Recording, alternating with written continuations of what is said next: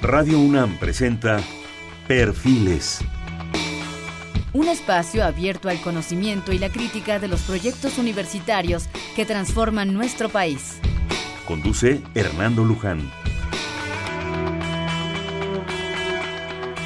¿Qué tal? ¿Cómo están? Buenas noches. Estamos nuevamente en Perfiles.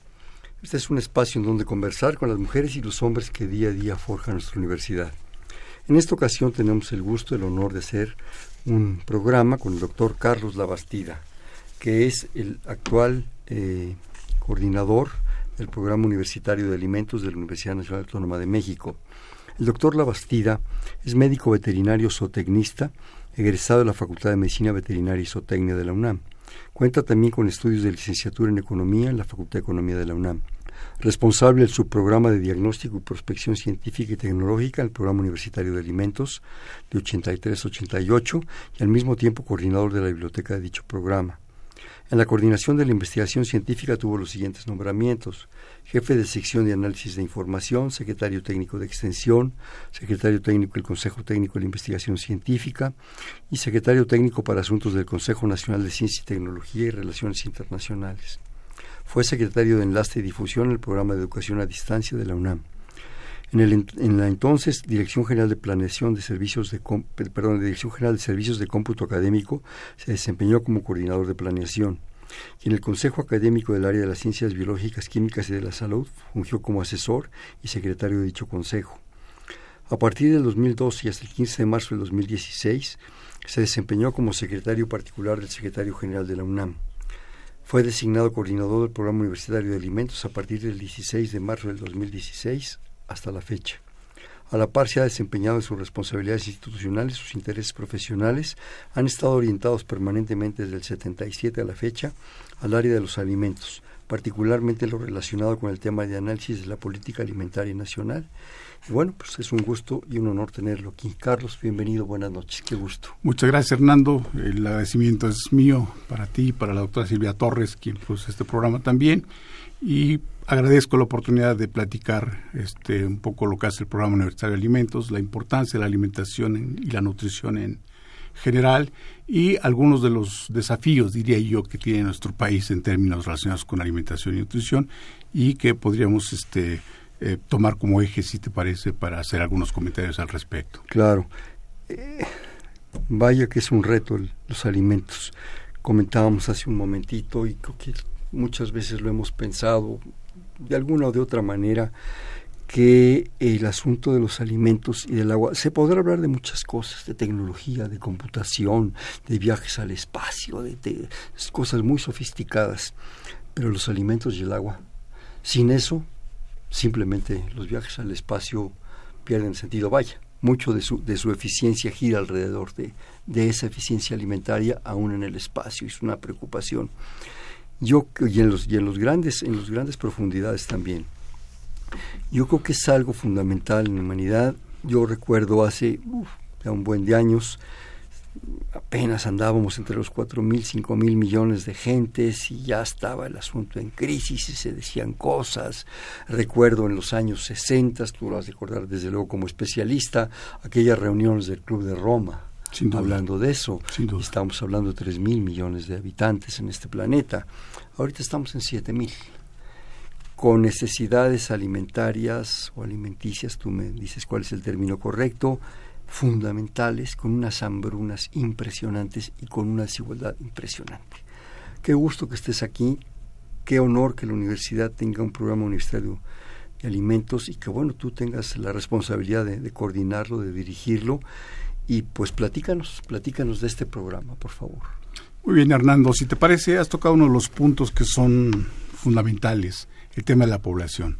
Se calcula para el año 2050, según estimaciones de la FAO, que es el organismo de las Naciones Unidas especializado en agricultura y alimentación, que habrá una población cercana a los 9 mil millones de habitantes en nuestro país. Sí. En fecha reciente, en nuestro país se, se eh, ha dado a conocer que existen actualmente 123.5 millones de habitantes en, en, México. Se espera para el año 2020 que alcancemos la cifra de 127 millones de habitantes en nuestro país. Ese es un factor importante. ¿Cuánto, perdón? 27 millones. Es un dato muy importante porque evidentemente nos lleva a pensar que pues todos los seres humanos comemos, cuando es posible hasta tres veces al día, sino dos veces, en fin. Este, y esto implica, sí, por supuesto, y esto implica este, que existan la, la, cantidad de alimentos en suficiente cantidad, proporción y calidad de las cuales pueda disponer esta población cada vez más creciente. Es una preocupación no de ahora, ya desde hace muchos años estos temas relacionados con alimentación y salud, tú lo has mencionado ahora, este grupo inicial, y lo comento porque es importante, porque quisiera tocar otro tema relacionado con estos con estas cuestiones de prospectiva, de visiones de futuro que, que resultan importantes para poder planear un poquito, organizar la producción este, de, alimentos en beneficio de las sociedades. Justamente en esos años, este, los años 70, finales de los 60, inicio de los 70, eh, surgió un libro que este, generó un poco de polémica a nivel internacional en ciencia y política y economía es un libro que, si bien recuerdo, se llamaba Los Límites del Crecimiento, ¿no? Y que tocaba esta parte también de un crecimiento, decían ellos, eh, geométrico de la población contra un crecimiento aritmético de la producción de alimentos también. Y que simplemente de respetarse esta tendencia, pues íbamos a llegar a un punto donde, donde iba a haber una ruptura y no podían ser satisfechos. Eh, este libro lo hizo un grupo de especialistas que, que finalmente se, se formó un conglomerado y así llamado Club de Roma, eh, uno de los principales eh, promotores de este grupo era el doctor Aurelio Pechey de la firma Olivetti este, en, Italia y junto con muchos otros este, académicos y técnicos de diversas universidades de universidades distintas del, mundo. Y a partir de ahí, eso fue el, fue el primer estudio, se llamó Informe al Club de Roma, ¿no? Es un, un análisis preparado para informar a este grupo de este, de, personalidades sobre estas temáticas. Le siguió otro, eh, otros estudios más, este, justamente denominados como informes al Club de Roma, tocando temas distintos, pero la mayor parte de ellos relacionados con estos temas de alimentación y ah, atención de las poblaciones mundiales. Esta emergencia de este tipo de estudios eh, trajo también a colación estudios de un economista de hace muchos años, este Thomas Robert Malthus, este que, que de alguna forma también, y de una forma visionaria, visualizó esto. Y demógrafo también. Sin duda, sí, de los más destacados, también muy criticado en muchos sentidos, pero si, si analizamos su obra y su trayectoria en ese momento, con, el nivel de conocimientos que había, pues un hombre deslumbrante en sus, en sus, consideraciones, sí. Este, no contaba el señor Malthus con que este, el discernimiento humano, la capacidad humana de en algún momento de decir, bueno, pues si estamos creciendo a tales tasas en términos de población, en algún momento la sociedad será consciente y podría de alguna forma este, eh, voluntaria disminuir este tipo de, de, crecimientos. Eh, es algo que no consideró en sus predicciones también. Y finalmente lo hemos visto nosotros en nuestro propio país que crecíamos unas altas tasas de crecimiento en los años 70, 80, con el paso del tiempo pudo ser modificado esto. Y entonces en esa parte sí se pudo ver que es, este, es posible hacer algunos cambios también. Nuestro problema alimentario tiene una gran cantidad de facetas este, de, de la más diversa índole y que todo viene finalmente hacer convergencia en la situación que hoy vivimos actualmente también. Evidentemente hay problemas de capacidad técnica para producir, hay problemas también en las relaciones sociales de producción. No todos los lugares en nuestro país producen de la misma manera ni producen los mismos productos. Tenemos también la introducción de la ciencia y la técnica en, la misma. Este, en algunos casos este, pues eh, se considera que no es para bien, en otros casos sí, tiene muchas variantes. Eh, tenemos una gran cantidad de problemas también que son realmente complicados para los tiempos que vivimos el hoy y también esta parte de alimentación, así como lo vieron estas personalidades que, comentamos hace más de un siglo y las recientes décadas, en los años 70, 80 también, es importante que al día de hoy nos preocupemos un poquito por el futuro. Necesitamos pensar el futuro. Necesitamos diseñar el futuro también, un, futuro factible y necesitamos realizarlo. Pero para conocerlo tenemos que hacer los elementales diagnósticos el día de hoy. ¿Cómo estamos en términos de alimentación? este, qué producimos, qué no producimos, quién se nutre, quién no se nutre. Y otro elemento muy importante este, que, tiene que ver con esto, Hernando, y creo que podemos tomarlo, si tú si me lo permites, como una como un hilo conductor a lo largo de, de todo lo que los temas que podamos conversar en este momento es la situación económica de nuestro país. Es decir, la problemática alimentaria en nuestro país no es un problema únicamente de capacidad productiva, de terrenos este, eh, de los cuales podamos eh, hacerlo, de nuevas técnicas, de, de, nuevas, de nuevos alimentos o superalimentos en algunos casos, como los llaman, tiene que ver con una cuestión de acceso. Y el acceso, evidentemente, da los recursos que la gente puede ganar para comprar este cierto tipo de alimentos. Hoy en día tú puedes ir a cualquier mercado, cualquier tienda de conveniencia, a las pocas que quedan de abarrotes, a la central de abastos, etcétera, y hay alimentos, este, pues lo, que quieras, lo, pero si te tocas el bolsillo, algunos podrán hacer el, gasto, otros no, y aparte de, de, toda esta cuestión del acceso económico, pues existe la cuestión de los gustos, de las preferencias, todas las implicaciones sociales también para consumir tales o cuales alimentos, entonces, este, tiene una gran cantidad de, de, facetas, de vertientes que pueden analizar relacionadas con, el, con la alimentación. Dijiste otro tema muy importante, el agua también. El agua viene asociada naturalmente con la cuestión alimentaria. La mayor parte de nuestros alimentos, casi la gran totalidad, provienen de la agricultura. Sea leche, sea un yogur, sean este, carne, sea, vegetales. sigue finalmente una cadena y cuya base fundamental está en la agricultura la agricultura en nuestro país este, ocupa entre el 70 y el 80% de los recursos de agua dulce que existen también. Entonces tendremos que buscar mecanismos para tener una agricultura mucho más eficiente en términos, tendríamos tal vez que modificar ciertos consumos este, de cierto tipo de alimentos. Por ejemplo, la eficiencia para producir un kilo de carne este, en términos del uso de agua para producir otro tipo de alimentos de origen vegetal se dispara totalmente también, ¿no? Pero esto se dice fácil, es modificar hábitos y preferencias de gente que ha tenido mucho tiempo este, en, nuestra sociedad. Resulta este, complicado hacerlo. Tendrá que hacerse con base en análisis claros también y, quiero insistir en esa parte, la cuestión de las tradiciones, los gustos, las preferencias de la gente por comer lo que come, lo que ha comido siempre.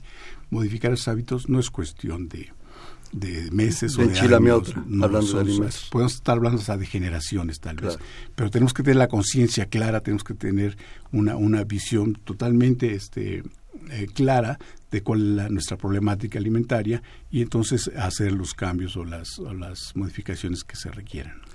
Varias cosas. Eh, hablando del Club de Roma, recuerdo alguna vez leí una anécdota de que en una de las reuniones uno de los delegados se atrevió a poner una báscula ¿sí? a la entrada de la sala de sesiones. Dijo, a ver, señores delegados, pésense. A ver cuántos de ustedes, porque eran los delegados por el problema alimentario, cuántos de ustedes tienen sobrepeso y cuántos de ustedes en sus países hay hambre. Y bueno, aquello nadie se quiso subir, sí. ¿para qué te quiero decir? Eh, de respecto ya, ya fuera, fuera anécdotas, yo recuerdo en México, tú me corriges por favor, dos grandes momentos, ¿verdad?, de que se habló, porque ahora yo casi no escucho sobre el problema alimentario en México. Se hablan, hay más o menos, ¿verdad?, pero dos grandes momentos, y los booms, ¿verdad? La Revolución Verde, ¿sí? ¿sí? Que fue hace pues ya años, en los 60, creo yo, ¿verdad? Sí, claro. La revolución verde que nos iba a dar una autosuficiencia en granos, en trigo, en maíz, impresionante, que iba a ser verdaderamente sorprendente.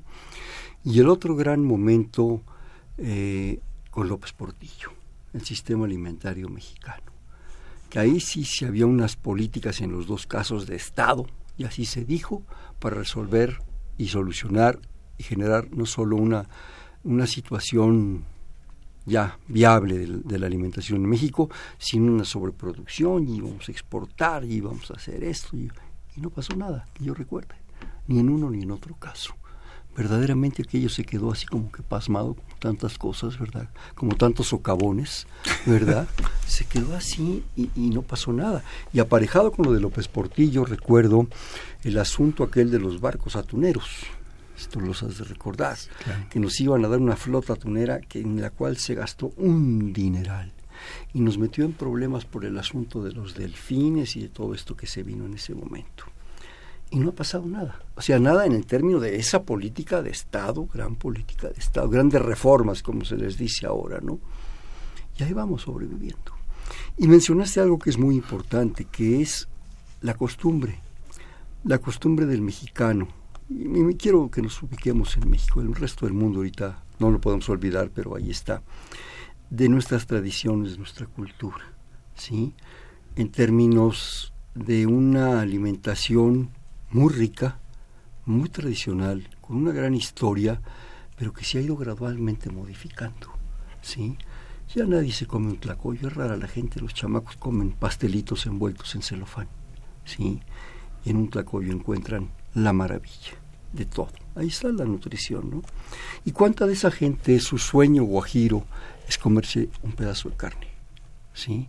Y el costo que tiene ese pedazo de carne, en términos, como tú decías, económico, y eso nos lleva al punto de que qué barbaridad, el problema alimentario es un problema político, económico, social, global, relaciones internacionales, embajadas, lo estamos viendo con el TLC, las discusiones.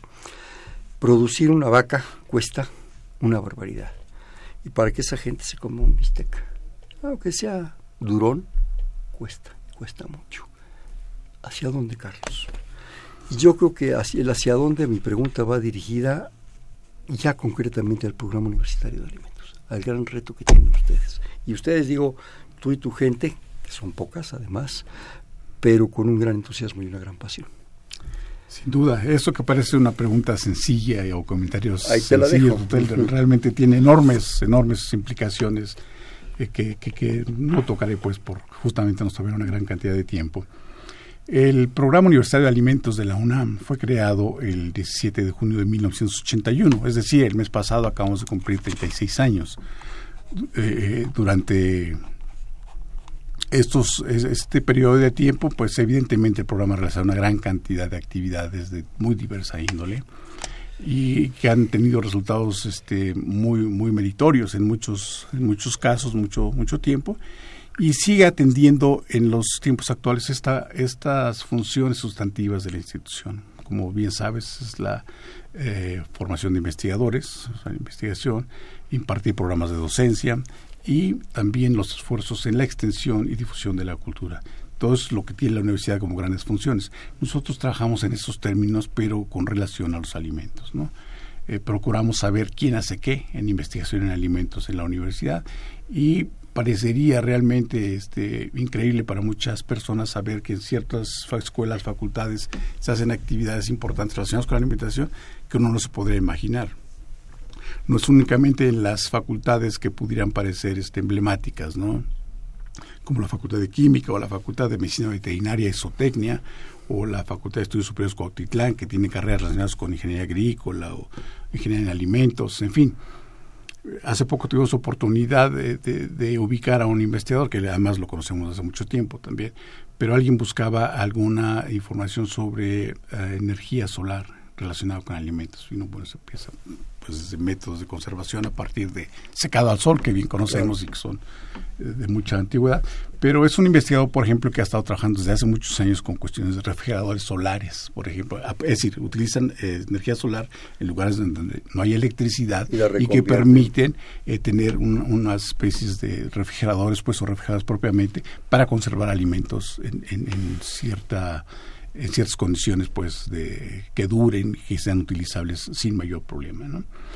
esto desafortunadamente porque forma parte del por ejemplo del Instituto de Estudios este, de Energía Renovable pues a primera instancia pareciera que ahí no hace nada relacionado con alimentos también, pero entonces tienen que ir buscando poco a poquito dónde están las, las, las ligas, las redes, etcétera, y todo esto es una convergencia justamente de búsqueda de información, y en la universidad actualmente tenemos eh, detectados que existen, hemos revisado los últimos cinco años, por ejemplo, este, de información de investigación a partir de un programa de apoyo que es el propio de la universidad, el programa de apoyo a proyectos de investigación e innovación este, tecnológica, el PAPIT, cerca de 300 investigadores en la institución que han hecho en este periodo de tiempo actividades relacionadas con alimentación en los muy diversos ámbitos, antropología, sociología, campos, eh, en fin, de todo.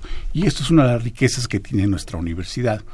No solo el tener el programa Universitario de Alimentos como una oficina coordinadora, que somos una oficina pequeña, como tú lo has, lo has señalado, y que tratamos de hacer trabajo de manera muy eficiente, sino la propia constitución de la institución con todos sus centros, sus escuelas, sus facultades, sus bibliotecas, sus laboratorios. No hay, Hernando, en este país y lo digo con mucha responsabilidad, pero con mucho orgullo también, no hay una institución que equipare en términos de lo que tiene esta, esta Universidad Nacional Autónoma de México en capacidades en el área de alimentos. Este, insisto, es una gran responsabilidad y necesitamos hacer que se difunda, que se utilice, que se conozcan todos estos tipos de conocimientos para beneficio de la sociedad. Perdón, una, una breve acotación. En el área de alimentos, pero en el área de alimentos en investigación eh, en investigación, o sea, lo que se hace en el área de alimentos, en investigación y, con algunas experiencias veterinaria produce cosas, en fin. lo que, a lo que quiero llegar es que no es a nivel comercial, no es a nivel de una gran producción comercial. No, porque no es la vocación inicial de la institución también, es producir conocimiento, difundirlo, formar especialistas. Para que se aplique posteriormente. Y posteriormente se aplica. Y ahí radica esta palabra que comentamos hace un momento, la vinculación, que ha sido también un tema importante de la institución desde hace muchos años para acá, a la fecha, y es importante. Y el programa también trabaja en este tipo de, de, cuestiones también, tratando de vincular el quehacer académico de la institución con su posible utilidad o uso para instancias externas. Te pongo un caso particular. En fecha reciente, nuestro auditorio habrá podido escuchar sobre esta, este reclamo de la, este, este organismo de los Estados Unidos, de la FDA, relacionado con un brote de salmonelosis en, Estados Unidos, en Texas particularmente, y le atribuyen el, la culpa en un sentido a unas importaciones que hicieron de papaya maradol. En Estados Unidos hay una comercializadora que es la que justa, la caribeña creo que se llama por buen nombre, y entonces ellos importan de diversos países, entre ellos México, papaya también. Y entonces este, hay este reclamo y, bueno, pues evidentemente este pasará el reclamo. Si fuera el caso que se encuentren realmente que efectivamente alguien está enviando papaya contaminada, pues cerrarán las compras para, para ello. Bueno, esto tiene que ver con temas de sistemas de gestión de inocuidad alimentaria. El programa en los últimos años está fortaleciendo esta, este, este tema a través de cursos y capacitación. Y hemos tenido una experiencia exitosa con varias empresas de, nuestro país que asisten a tomar estos cursos porque son importantísimos también para estos efectos. Estamos hablando de, de, empresas nacionales, de empacadoras, de enlatadoras, de productoras de alimentos en ciertos niveles, pero que requieren de tener formación toda esta parte, en la normatividad, en la aplicación de las normas, sea para exportación o sea para venta al público, en el etiquetado, en fin, una gran cantidad de cosas. El programa trabaja, entre muchas otras cosas, uno de esos aspectos. Eso es un poco lo, con, mi, con mi participación anterior que yo quería llegar que en realidad ustedes hacen una forma de concertación, de vinculación, de poner a disposición del empresario, del productor, una gran experiencia, una gran posibilidad de 300 investigadores de muy alto nivel en términos de investigación alimentaria. no es, tanto que la universidad produzca alimentos, y sí los produce. Déjame decirte que en tu propia facultad tienen hasta sus tiendas, ¿eh? y yo he comprado ahí unas cosas, un yogur y unos quesos que para qué les platico, ¿eh? y en Iztacala, en Cotitlán, en Cotitlán tienen también carnes frías, y de una vaya abuela, ¿no? Así es. Pero sobre todo esto que tú dices es fundamental es eh, la universidad, eh, yo lo he pensado y lo hemos dicho en este programa, no está para resolver los problemas del país, pero sí para dar los modelos. Para dar el modelo, para decir, señores, se puede hacer así y aquí está, esta infraestructura, de que son veintitantos mil, treinta mil investigadores en diversas áreas y en diversos campos a su disposición de un alto nivel, ¿sí? Para poner sobre la mesa las posibles opciones, las concertaciones, todo esto. El empresario acude a ustedes, Carlos? Eh, la experiencia estoy pensando en la enlatadora, el productor de no sé qué, en fin. Sí, sin duda, en los últimos años ha habido experiencias de ese tipo, desde luego antes que yo me hiciera cargo de esta responsabilidad. Sí la hay, no ha sido sistemática, ni ha sido permanente, ni ha sido en los grandes montos, pero hay una, una gran experiencia, no solo los empresarios, sino el sector público, el gobierno también se ha acercado en muchas ocasiones a la universidad, al programa en este caso, para la atención de proyectos específicos, sí, desde luego que sí, sí los hay. Y lo otro este, juega un poquito más a nivel de mandos medios, digamos, de las oficinas, de las creencias de producción o de capacitación, etcétera, son los que se acercan un poco más. Pero sí hay y ha habido también proyectos importantes este, de, de gran calado eh, en términos de alimentos con la universidad, con las grandes empresas. Sí, sin duda. en términos generales, quisieras eh, enfatizar algo más del programa, quieres, eh, nos seguimos yendo por ahí, quieres que pasemos a otros puntos, tú dime. Irá saliendo seguramente también. Yo quisiera un poquito reforzar esta otra parte que señalábamos cuando hablábamos de, lo que se produce en nuestro país, ¿no? y, y decía yo sobre la importancia de considerar los aspectos económicos eh, según datos recientes del Consejo Nacional para la Evaluación de la Política Social, el Coneval, que es el organismo que se encarga a partir de datos que produce el INEGI de, de señalar los niveles de pobreza en nuestro país, a 2014, que es la información más completa que tenemos, teníamos por ahí de nuestros, ahora sabemos que son 123.5 millones, 55 millones en los conceptos que ellos determinan como de estado de pobreza 55 millones. De estos, casi 12 millones en lo que ellos determinan como pobreza alimentaria, que quiere decir los más pobres de los pobres. Aquellos que no saben lo que van a comer el día siguiente, ya no hablemos del futuro de corto o mediano. A lo mejor deja todo el día siguiente, en la noche. Seguro. O mañana, en la mañana. Sí, sí. O igual para atrás también, que no ha comido en las últimas 10, 12 horas o las cantidades suficientes. Este, esto es importante, decía yo, porque finalmente es lo que determina también el acceso a la alimentación quiero insistir, hay una disponibilidad y tenemos terreno suficiente en nuestro país y capacidades y técnicas, etcétera, para hacerlo mucho más productivo, más eficientes. Han cambiado también las políticas del campo, ha habido un abandono también de la agricultura mexicana, no de ahora, de hace mucho tiempo, este, diré yo de los años 70 para acá. Fue mucho más fácil importar grano barato y perder esta capacidad de autosuficiencia o autocontrol sobre lo que producimos para comer, ¿no? Cosas que otros países, Japón por ejemplo, han hecho muy bien, aunque les cueste mucho más caro producir el arroz que, se que consumen, tienen ese control sobre sus provisiones internas, ¿no? Este, podemos seguir tocando los temas que tú consideres convenientes. Mira, comentabas que quisieras también comentar algo así sobre el asunto de las emergencias epidemiológicas, el sobrepeso, la obesidad, la diabetes y comentabas algunos algunos este, puntos concretos, pero prefiero que tú los desarrolles. Sí, por supuesto, con mucho gusto. Cada espacio radiofónico, cada espacio público, cada posibilidad que podamos tener nosotros para alertar, para llamar la atención sobre la, la, magnitud de nuestro presente alimentario, tiene que ver, por supuesto, con esto, con las eh, dos emergencias epidemiológicas que han sido decretadas como tales a partir de noviembre pasado. El estado actual este, eh, se ha definido a partir de las encuestas nacionales de nutrición y salud este, que realiza el Instituto Nacional de Salud Pública. Y en estas la tendencia de la última que se hizo había sido en 2012, son, se hacen cada seis años, 2000, 2006, 2012. teníamos una información que siete de cada diez adultos este, padecen problemas de sobrepeso y obesidad. Eh, tres de cada diez niños también están en esta circunstancia, lo mismo que adolescentes, y ya ese simple hecho pues es, es dramático. La, la, obesidad es un problema mundial, no es, no es privativo de nuestro país, pero nosotros tenemos que ocuparnos de lo que ocurre en nuestro país. Entonces tenemos una problemática de esa naturaleza. Pero además, el desarrollo de esta enfermedad, evidentemente, el, aumento de peso indiscriminado, etcétera, tiene, tiene consecuencias. Y una de las consecuencias principales es justamente la diabetes, esta enfermedad crónica también, que ha tenido un, crecimiento realmente importante, grave, delicado. Eh, por ejemplo, este, una vez que se determinan estas situaciones como emergencias epidemiológicas, sabemos que cerca de 100.000 personas murieron en el año 2015 por problemas asociados casi directamente con la diabetes ¿no? y las consecuencias. 100 mil personas. En México. En México, sí, esta información de la Secretaría de Salud que se, se hizo del conocimiento público cuando se, se, declaran las emergencias.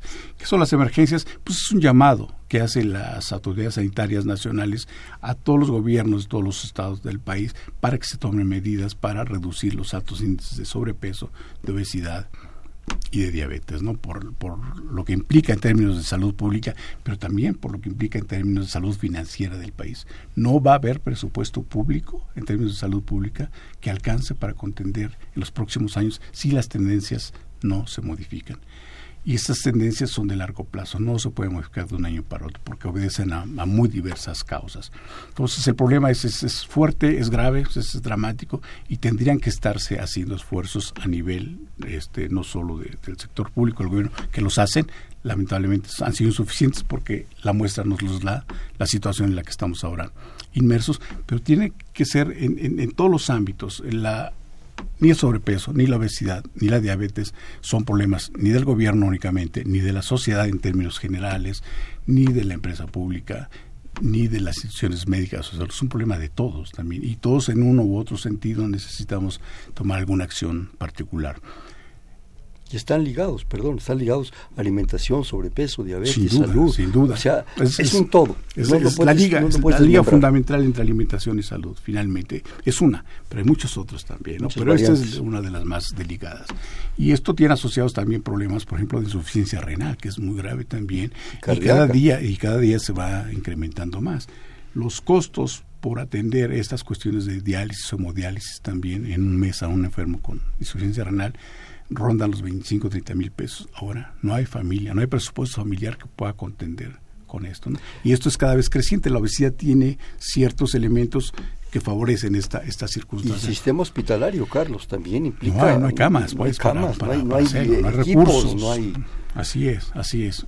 Y esto, habida cuenta también, Hernando, no, no, no lo desestimemos, a la situación económica general. Ya nos ha sido avisado hace un par de meses por el secretario de Hacienda este, que está previsto un recorte este, presupuestal para el 2018 hace algunas semanas nos dijo que no iba a ser tan grave, pero bueno, al final, recorte al fin. Y da la circunstancia que tenemos general del estado de pobreza en el país, de las altas necesidades de, empleo, tenemos millones de, personas que trabajan en el sector informal también. No hay empleo formal, y evidentemente no hay prestaciones.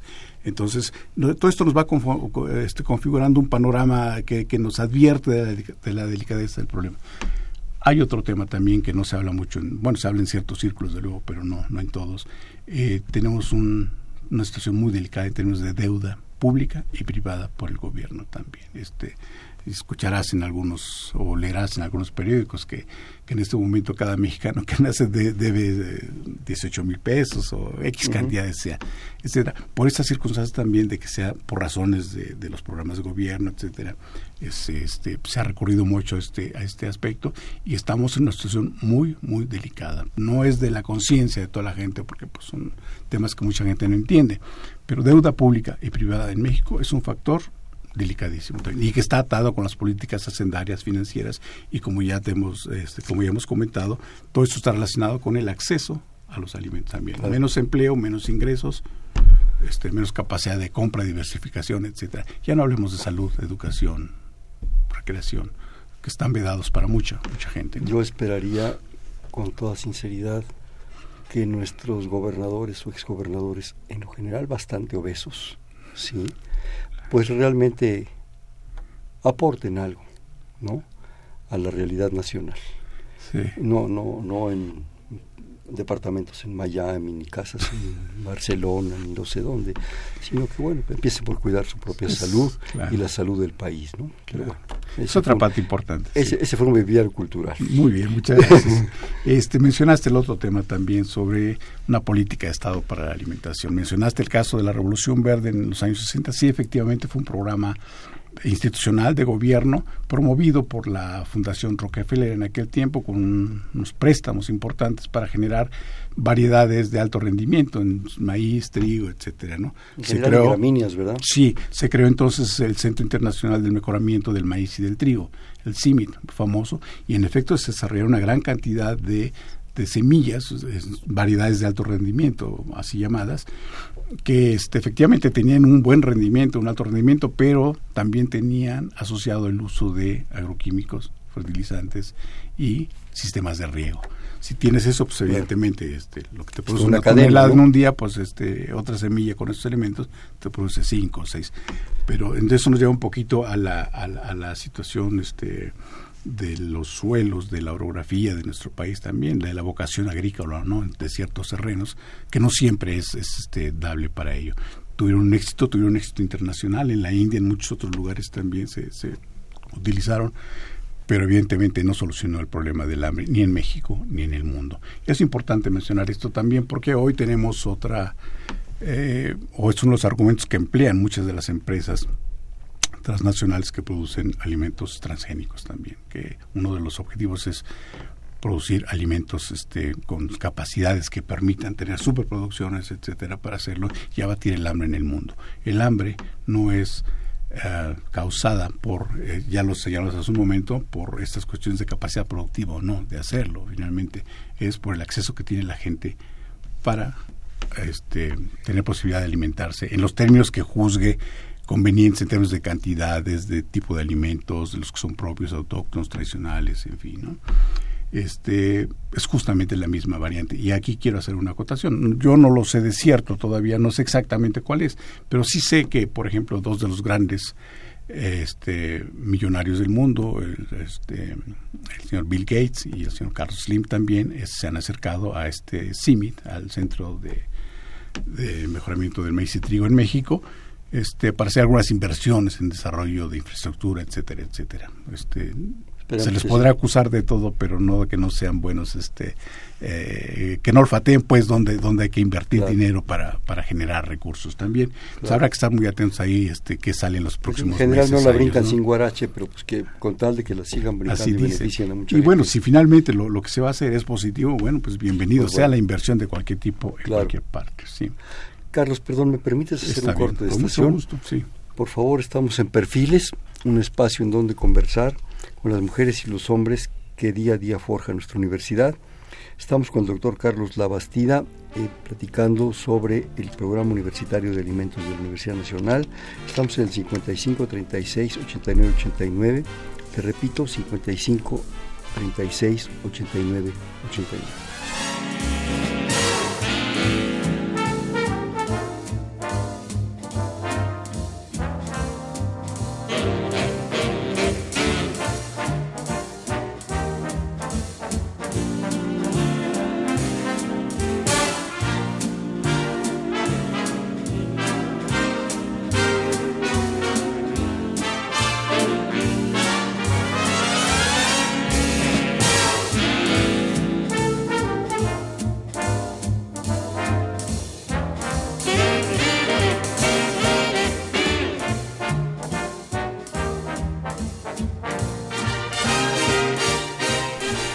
Noches, estamos en Perfiles, un espacio en donde conversar con las mujeres y los hombres que día a día forjan nuestra universidad. Estamos eh, platicando con Carlos Labastida Villegas del Programa Universitario de Alimentos, responsable, en el 5536-8989, le repito, 5536-8989. Otro de los temas que mencionaste hace un momento sobre la necesidad de una política de Estado para alimentación. Hiciste la mención del sistema alimentario mexicano, que en efecto es quizá una de las políticas alimentarias mejor diseñadas en nuestro país. Lamentablemente tuvo una duración efímera. Esto se anunció por ahí del 20 de marzo de 1980.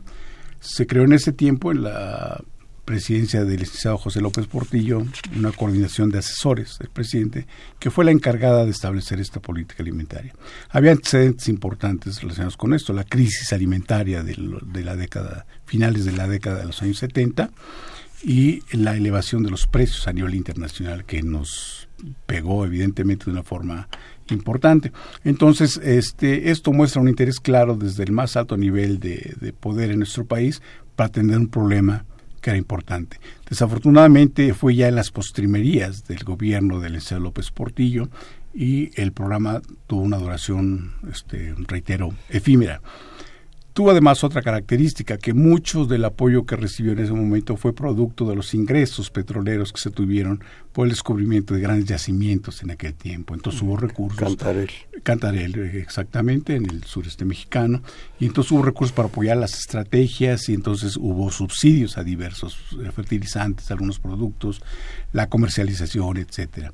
Lamentablemente, como todos también recordarán, a finales de este periodo presidencial estuvimos a punto de declarar la moratoria a la deuda externa. ¿no? Entonces, el secretario de Hacienda, el licenciado em, Jesús Silva Herzog, em, fue la persona que tuvo que lidiar con este, con este gran tema también. Entonces tuvimos realmente una situación muy, muy delicada que se solventó gracias al apoyo de los grandes organismos financieros internacionales, el Banco Mundial, el Fondo Monetario Internacional, etcétera, pero también trajo consigo el, el, constreñir la política de desarrollo de nuestro país a ciertas, ciertos designios, ciertas formas de conducción económica que tuvimos que adoptar para poder disfrutar de ese, de ese apoyo que, que se nos otorgó. Es 1982 quizás un año, eh, un punto de inflexión en el modelo económico de nuestro país. Y de esa fecha a la actual pues hemos estado en lo que en lo que se ha dado en llamar el modelo neoliberal de crecimiento también que en muchos sentidos hemos visto que no no ha favorecido el desarrollo de la sociedad mexicana en un país tan rico con tan vastos recursos con tan este, grandes posibilidades de, de crecimiento de producción estamos en una crisis continua de año con año de esto de apretarnos el cinturón pues ya parece costumbre también no y es una pena pues ya no hay agujeritos para donde apretar. hay que hacer nuevos entonces también. Y este entonces esto nos lleva a, este punto que ha señalado también. Se requiere una política de estado para la alimentación una política que no termine eh, como lo establece la ley de planeación en nuestro país. Es decir cada nuevo presidente llega, este, tiene un cierto periodo para publicar su Plan Nacional de Desarrollo y a partir del cual saldrán programas especiales, el de alimentación que puede ser entre ellos.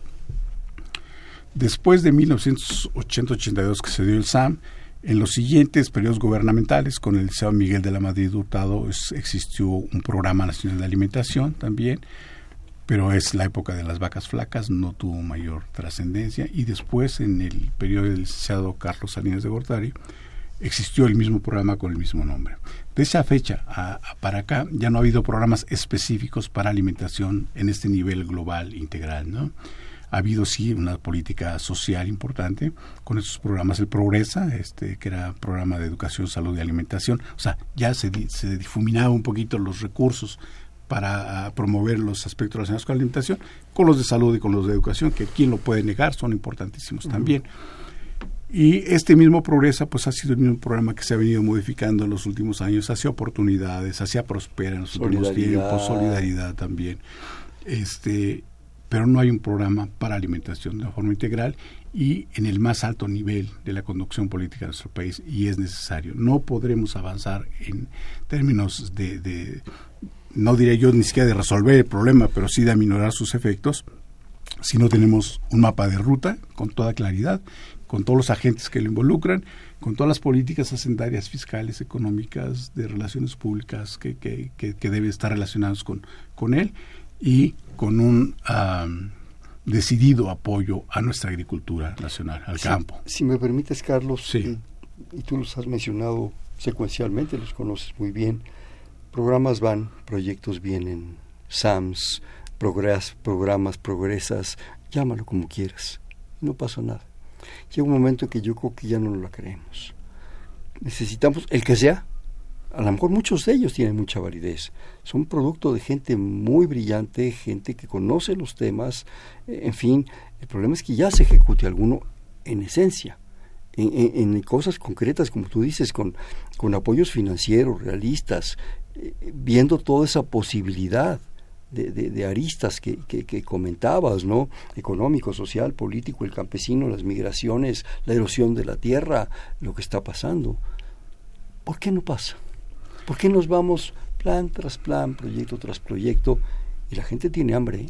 Sí, claro, este, evidentemente una gran eh, influencia podría tener la la, respuesta social de la gente. ¿no? Y cuando digo respuesta social estoy hablando de sociedades académicas, científicas, instituciones de educación superior, para promover esto. Y me parece, Hernando, que estamos en un momento muy, muy importante. Estamos ya en las postrimerías de los gobiernos, en este caso del gobierno de la Ciudad de México y del gobierno federal también no esperemos a que haya un nuevo presidente del corte que sea y que empiece este proceso de plan de desarrollo. El otro. Empecemos ya con los diagnósticos ahora de cuál es la situación, que muchos de ellos ya existen y están han sido emitidos por instituciones muy serias. Y tomar lo mejor de cada caso. Así es, y configurar ya una realidad y a partir de decir, bueno, pues aquí vamos a dar prioridad por esto, por aquello, con los recursos que evidentemente estén disponibles y se puedan generar. Y por el momento actual, ¿no? Pero lo importante es la decisión política de, de, hacerlo, ¿no? Entonces están los partidos políticos, ojalá que algunos este, integrantes de partidos políticos en nuestro país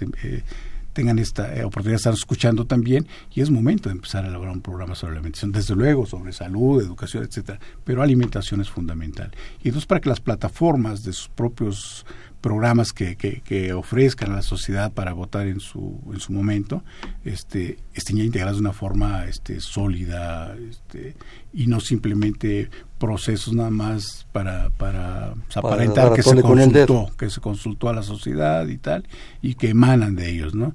Hay información de sobra, hay, hay académicos y hay eh, responsables en muchas entidades que pueden aportar una gran cantidad de información este, para, para elaborar un programa de, gran calado, un programa de Estado para alimentación. Y quitarnos esa actitud de que el Estado soy yo y a partir de mí es el futuro.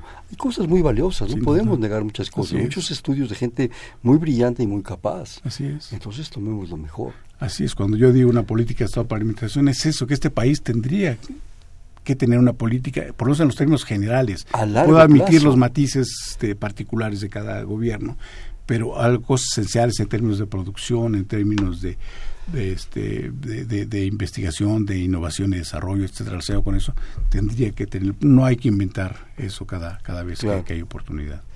Hablabas también de la perspectiva alimentaria y de un evento importante que tienen ustedes, sí, en, efecto, si no lo compartes? Sí, por supuesto. Y retomo los temas que iniciamos inicialmente cuando hablamos de los límites del crecimiento y del Club de Roma.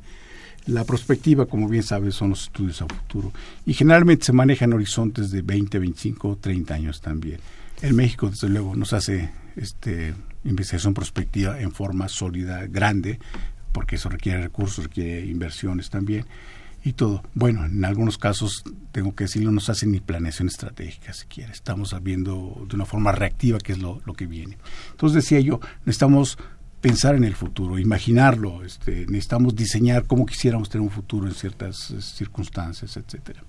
Eh, en la Universidad del Programa Universitario de Alimentos, por allá de 1982, es un proyecto de corte prospectivo que se llamó La alimentación del futuro y se hacía la pregunta ¿qué vamos a comer dentro de 20 años? ¿En cuánto? ¿En 80? En 82. 82, o, sea, eran 18 años. Para sí. 2002, digamos. Sí, y ya en esa época se empezaba a gestar evidentemente nuestra epidemia de, de sobrepeso y obesidad, pues una epidemia que tiene unos 40 años más o menos de, inicio.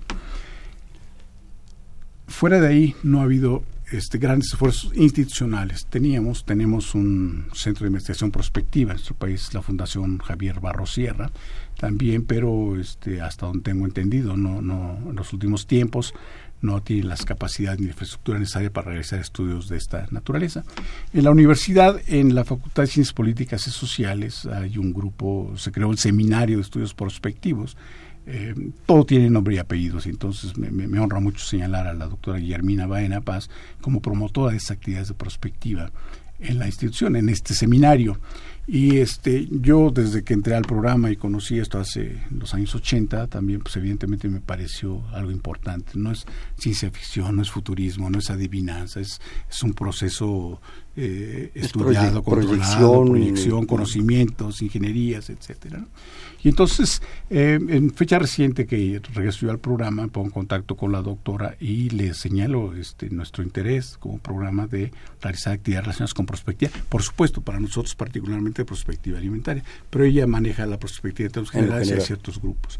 Entonces, desde hace 11 años, la, eh, este seminario de estudios prospectivos realiza un, un evento que se llama Prospect, este, donde se tocan estas temáticas en términos generales. ¿no? Entonces, para este año 2017 eh, se ha eh, titulado el, evento como Prospect 2017, Futuros de la Inseguridad en México, Respuestas y Propuestas.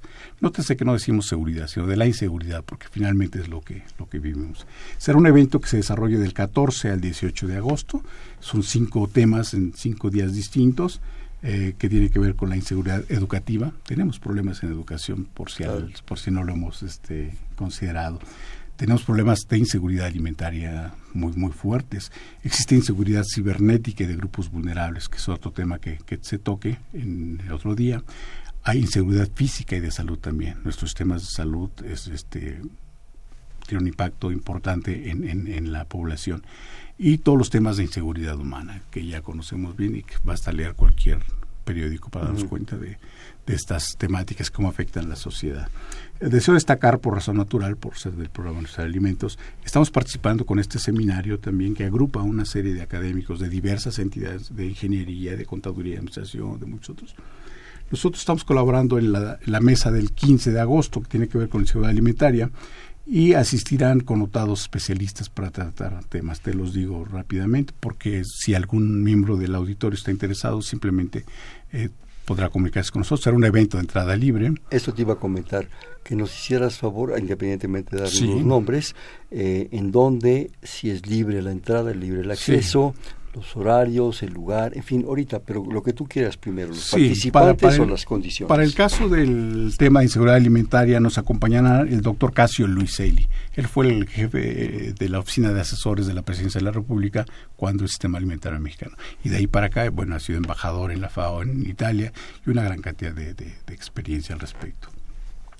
Nos, nos acompañará también el doctor Jorge Matar Márquez, él, es, él fue director del Instituto Latinoamericano para la eh, Planificación Económica y Social. Es un organismo de la CEPAL que depende de la Organización de Naciones Unidas, con una gran experiencia en términos de perspectiva y estudios de futuro también. Y nos acompañará la doctora Margarita Flores de la Vega. Ella fue la encargada en un sentido de la transición entre lo que fue el sistema alimentario mexicano y el Programa Nacional de Alimentación este, la formulación del, del, mismo programa y además ha hecho una gran cantidad de estudios, particularmente uno más o menos reciente, sobre inseguridad alimentaria. Eh, en la siguiente mesa nos acompañarán dos destacados este, médicos también, el doctor Simón Barquera Cervera, que es del Instituto Nacional de Salud Pública, y ellos hablarán sobre obesidad y diabetes precisamente, en estos términos de inseguridad también, ¿no? Él tiene una, una, trayectoria muy destacada y además tiene también, este, o ha estado eh, apoyando fuertemente estas cuestiones de política fiscal a las bebidas eh, eh, con, de alta densidad calórica también y la doctora Teresa Chama, que es una de las responsables de la elaboración de estos productos, de, de estas productos estadísticos, las encuestas nacionales de salud y nutrición. Y yo participaré también en términos generales, eh, hablando un poquito sobre el interés del programa. Esta es la de inseguridad alimentaria. Se realizará el martes 15 de agosto. Va a ser en, en la Torre de Ingeniería de la Universidad Nacional, en el auditorio José Luis Virbiesca y los informes podrán tenerlos en el programa. Daremos difusión en los medios, en la Gaceta, pero la gente puede llamar al programa. ¿A qué horarios estamos sujetos? Este, ¿Para los informes o, para, el evento? Esta se va a desarrollar en, en dos horarios. La primera mesa, este, de 10 a 12 del día, y la siguiente de, de 12 del día a 2 de la tarde. O sea, toda la mañana. Toda la mañana. 15 de agosto. 15 de agosto. Torre de Ingeniería. Eh, prácticamente frente a la Facultad de Lima, toda esa así zona, es, ¿verdad? Así es, Ahí está perfectamente. Sí, es un lugar emblemático, se reconoce en las páginas del, del programa, si me permites dar por el favor. dato, es alimentos.unam.mx, es, es muy sencillo. Nuevamente. www.alimentos.unam.mx esto para el caso de la página del programa. Tenemos también una dirección en Facebook que mucha gente utiliza, que es Programa Universitario de Alimentos, Espacio, UNAM, UNAM en mayúsculas. Y finalmente, Programa Universitario de, Alimentos, Espacio, UNAM. Esto para el Facebook. En el caso del Twitter es Pual, es con mayúsculas. Las Perdón, perdón, este, arroba Pual guion bajo UNAM. Está sencillo. Ah, ¿Otra vez? Arroba PUAL, las siglas que es del programa, eh, guion bajo Una. UNAM en Ahí, mayúsculas. ahí podrán. Ahí estará la información, lo haremos en, en- en- en la Gaceta también y por supuesto en la página del programa, ¿no? Y habrá en algunos lugares algún cartel señalando esto, ¿no? Ojalá que puedan acompañarnos, la entrada es libre, necesitamos enriquecernos con el conocimiento de todos estos expertos para tener una visión más clara sobre la problemática alimentaria y por ende en las, las consecuencias. 15 de agosto, toda la mañana, Torre de Ingeniería. de Sí, para esta cuestión alimentaria y este, la información general del, del, evento. Prospect. Sí. Me, permites, Carlos, desgraciadamente nos quedan escasos tres minutos, pero nos habla Isla de San Román desde Toluca. Sería interesante que aquí en México se incentivara el cultivo de huertos a nivel familiar y disponer de los pequeños espacios de tierra. Pues sí, todo lo que se haga es bueno. ¿no? Es correcto. Si alguien puede en su departamento poner una plantita para sembrar hierbabuena o alguna especie, lo que sea la planta de jitomate en espacio está bueno. No es, es mi opinión personal, este no va a alcanzar con eso para una población de 123 no, no, una mata sistemas, una no una de jitomate pues o, hay esfuerzos por ejemplo en la Universidad Nacional de una milpa sustentable también, sí ayuda y todo, y hasta las azoteas se están aprovechando. Sin duda, sin duda, pero no va a alcanzar, es un problema de estado. Fíjate que esto de la mata de hierbabuena, yo me atrevería a decir y casi que lo convertiría en un programa siembra tu mata de hierbabuena, no solo por la hierbabuena, que además para el caldo de gallina no hay como la mata de hierbabuena. Este, le pasó? Por, ah, no, hombre, con unas quesadillas, ¿qué tal? Ah. Oye, mira, lo que pasa es que yo creo que eso es cultura. Si un chamaco ve en su departamento, por muy modesto que sea, que la mamá, que la abuelita, que el papá, que el tío están sembrando una cosa, empieza a interesarse en eso. Eso es cultura, eso es difundir la cultura y generar una cultura alimentaria, aunque parezca increíble. Muy seguramente, sí. No es la gran hortaliza ni la, la, gran granja donde se van a sembrar no sé qué hectáreas. Bueno, recordarás como en las escuelas a veces nos enseñan a, sembrar frijolito en ah, algodón húmedo y ver cómo vas arrollando, cómo se abre la semilla, cómo sale la plantita, etcétera. Pero déjame decirte que yo un día le eché al caselcer y resultó que era la vitamina C y el frijolito casi me subo en él yo también. Oye, me quedan un par de minutos, desgraciadamente la plática sido riquísima. ¿Alguna conclusión, algún comentario? Mira, si me permite muy rápidamente, antes de la conclusión, el programa participa también con una entidad hermana que es el Programa Universitario de Investigación en Salud. Y eh, básicamente este programa este, ha eh, implementado un diplomado en nutrición clínica. Es importante y es muy específico. Este está dirigido a, a médicos, a nutriólogos y a especialistas de la salud, que va a iniciar el 10 de agosto este, y durar hasta el 28 de junio. Son ocho módulos y creo que es importante también para los especialistas de la salud meterse más en esta temática también de nutrición aplicada, obesidad, sobrepeso, hipertensión, síndrome metabólico, todo eso. Los informes para este eh, diplomados serán en el teléfono 56 22 52 20. Otra vez. 56 22 52 20, que corresponden al Programa Universitario de Investigación en Salud, en este diplomado en nutrición clínica, en el cual el Programa Universitario de Alimentos participa también este, en apoyo al mismo. Carlos, rapidísimo, algún mínimo comentario, algún brevísimo comentario. Este, la importancia, interesémonos todos en la, en la cuestión alimentaria en nuestro presente, que es nuestro presente de, crisis y emergencias epidemiológicas. No necesitamos encuestas, veamos en la calle y veamos el más cruel de los encuestadores, el Perfecto. Este, rápidamente un bote pronto. Bien. Ya, lo, ya lo has jugado. Sí. Alimentos. Una necesidad fundamental de la sociedad. Nutrición. Calidad en la alimentación. Cultura y alimentos. Eh, imprescindible. Necesitamos conocer no solo, no solo este, qué son ni, ni, qué efecto tienen. Hambre. Indeseable. Citando a Levi Strauss, lo crudo y lo cocido. Antropología de la nutrición. ¿Y quién es Carlos? Es un universitario interesado en, en, los problemas alimentarios de nuestro país y agradecido de trabajar en la Universidad Nacional Autónoma de México en este tema tan importante donde me la juego día a día. Me imagino que sí. Este fue Perfil, es un espacio en donde conversar con las mujeres y los hombres que día a día forjan nuestra universidad. Estuvo con nosotros eh, del Programa Universitario de Alimentos, Carlos Labastida Villegas, una gran persona. Muchísimas gracias por tu presencia. Gracias a ti. En la coordinación la doctora Silvia Torres, en la producción Mariana Mondragón, en los controles Humberto Sánchez Castrejón, en la conducción Hernando Luján. Perfil es un espacio en donde conversar con las mujeres y los hombres que día a día forjan nuestra universidad. Gracias. Buenas noches. Perfiles, un programa de Radio UNAM.